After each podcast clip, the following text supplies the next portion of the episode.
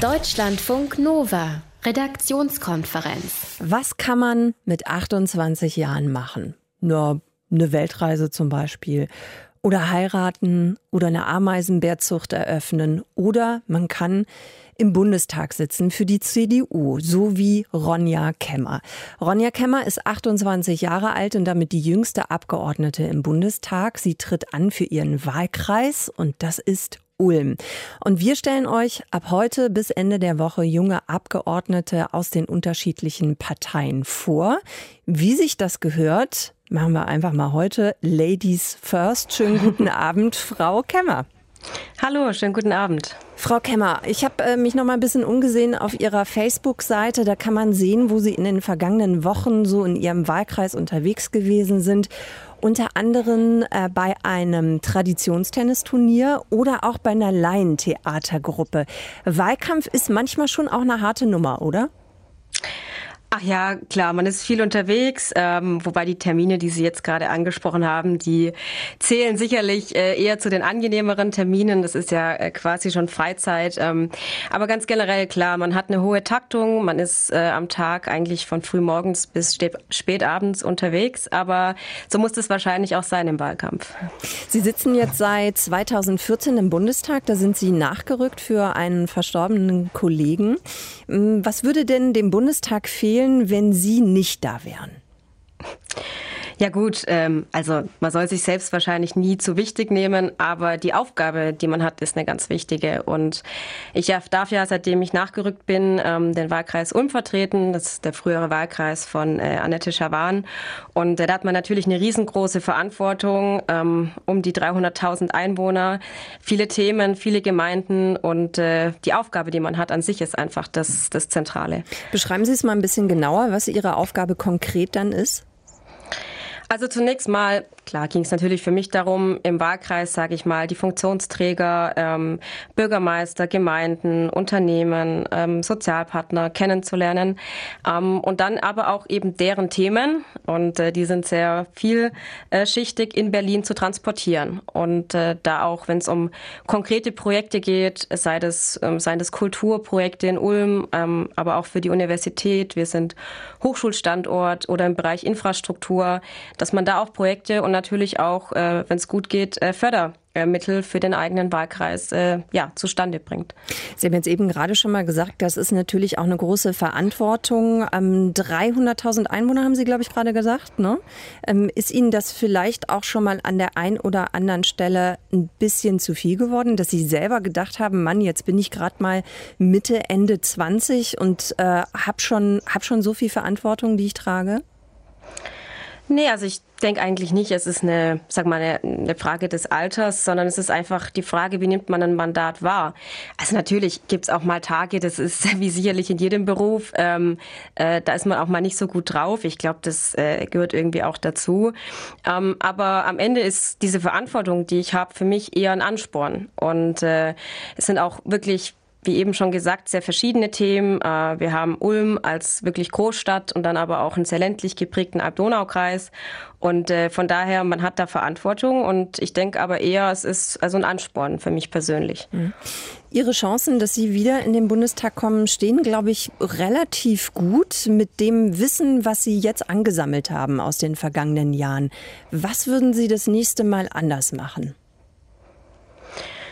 Puh, das ist äh, ja keine einfache Frage. Also ähm, ich würde jetzt nicht sagen, dass da irgendwie ein ganz grober oder großer Schnitzer jetzt mit dabei war, den ich total bereue.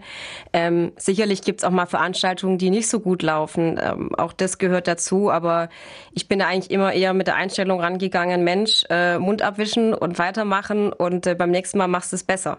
Woran also, erinnern Sie sich da, wenn Sie sagen, es gibt da mal Veranstaltungen, die nicht so gut gelaufen sind? Haben Sie da was, was Sie äh, mal mit uns teilen können, damit wir einfach mal eine Vorstellung davon bekommen? Es wirkt dann so abstrakt. Ja, also es ist natürlich schon mal grundsätzlich gibt es verschiedene Termine. Sie haben ja vorher welche angesprochen, ähm, äh, wo ich ja auch gesagt habe, das ist eher schon. Das waren eher ja, die schöneren. Genau, ne? die schöneren. Mhm. Dann gibt es aber auch einfach schwierige Fragen, mit denen sich Politik auseinandersetzen muss. Zum Beispiel, wenn es um niedrige Preise in der Landwirtschaft geht, wenn man da ähm, auf den Höfen unterwegs ist und mit den Bauern spricht. Ähm, das sind natürlich keine einfachen Themen. Und äh, aber auch dafür muss Politik da sein. Frau Kemmer, ich habe was vorbereitet für uns zwei, für Sie vielmehr, mhm. nämlich einen kleinen Wahlprogrammcheck. Also Sie hören jetzt gleich Auszüge aus unterschiedlichen Wahlprogrammen und ich möchte gerne von Ihnen wissen, von welcher Partei stammen die Aussagen beziehungsweise eben aus dem Wahlprogramm welcher Partei. Sind Sie bereit? Ich bin bereit, ja. Gut, dann legen wir mal los. Deutschlandfunk Nova. Dann ist das hier die erste Aussage. Wir wollen eine Verkleinerung des fast 700 Abgeordnete umfassenden Bundestags auf unter 500. Von wem stammt die, Frau Kemmer? Wissen Sie es? Äh, ich würde sagen, von einer Partei, die noch nicht im Bundestag ist. Das ist richtig. Können Sie es auch genauer benennen? Äh, die AfD vielleicht? Ja, richtig. Genau, das stimmt. Dann kommt jetzt die zweite Aussage.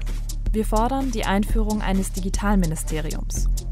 Digitalministerium, wer möchte das? Das, dafür haben wir uns auch immer eingesetzt. Also ich hoffe, also ich denke, es steht bei uns drin. ist nicht ganz richtig. Es ist die FDP, die möchte das auch gerne. Dann ah. habe ich, ja?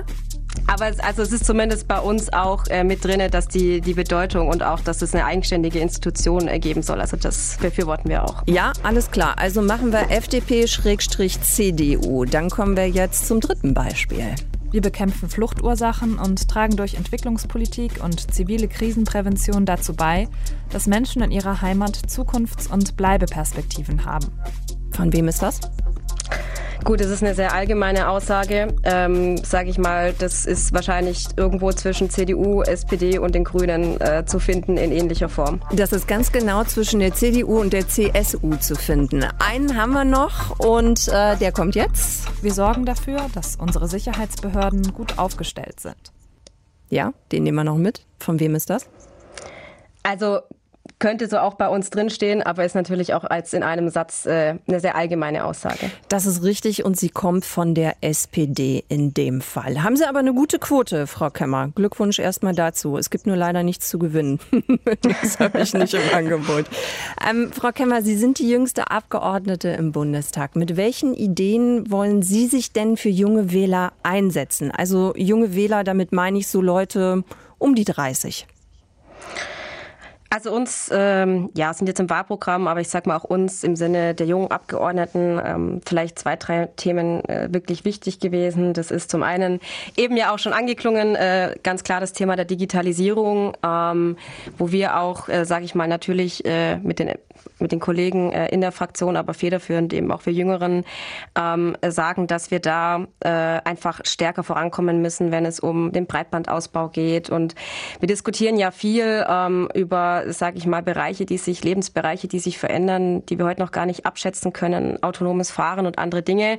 Ähm, aber dafür brauchen wir erstmal als Grundlage die Infrastruktur. Mhm. Und äh, wenn dann, ich das dann auch, lassen Sie uns ja. mal kurz bei diesem Punkt bleiben. Digitalisierung, ja. also Breitbandausbau auf dem Land. Ich glaube, das möchte mittlerweile jede Partei. Aber Digitalisierung, Sie haben es ja gerade auch schon angesprochen, die hat natürlich noch viele andere Aspekte. Was ist zum Beispiel mit den sogenannten Hasskommentaren, also mit Hate Speech im Netz? Wie lässt sich dieses Problem aus Ihrer Sicht am besten angehen? Ja, das ist keine einfache Frage. Wir haben äh, ja auch erst letzt in den letzten Monaten äh, das im Bundestag äh, diskutiert und äh, im, im, Fall der äh, sozialen Netzwerke, der großen Netzwerke auch für Facebook eine Regelung erlassen. Äh, wobei ich da auch sage, äh, ganz ganz glücklich bin ich damit nicht, weil Warum am nicht? Ist schon die Frage, äh, ob die Konzerne oder die, naja, also Konzerne, die ja hinter den sozialen äh, Netzwerken stehen, äh, am Ende entscheiden können, was rechtens ist und was nicht. Klar, es geht um eine unglaubliche Masse an Kommentaren und eine Flut, äh, wo sich grundsätzlich die Frage stellt, wie kann man das kontrollieren? Ähm, man will es auf der einen Seite auch nicht alles einfach nur durchgehen lassen, aber dass am Ende Facebook entscheidet, äh, was sozusagen ein schwererer Vorfall ist und was nicht, ähm, das halte ich doch für sehr kritisch. Mhm. Ich würde gerne noch mal mit Ihnen über einen Punkt sprechen, ähm, für den Sie sich auch stark gemacht haben. Stichwort Flexirente. Da haben Sie sich engagiert in der jungen Gruppe der Union. Wie wollen Sie das hinbekommen? Also, dass jüngere Wähler später eben auch noch eine Rente haben, von der sie einfach, ja, sagen wir mal, zumindest ganz okay leben können.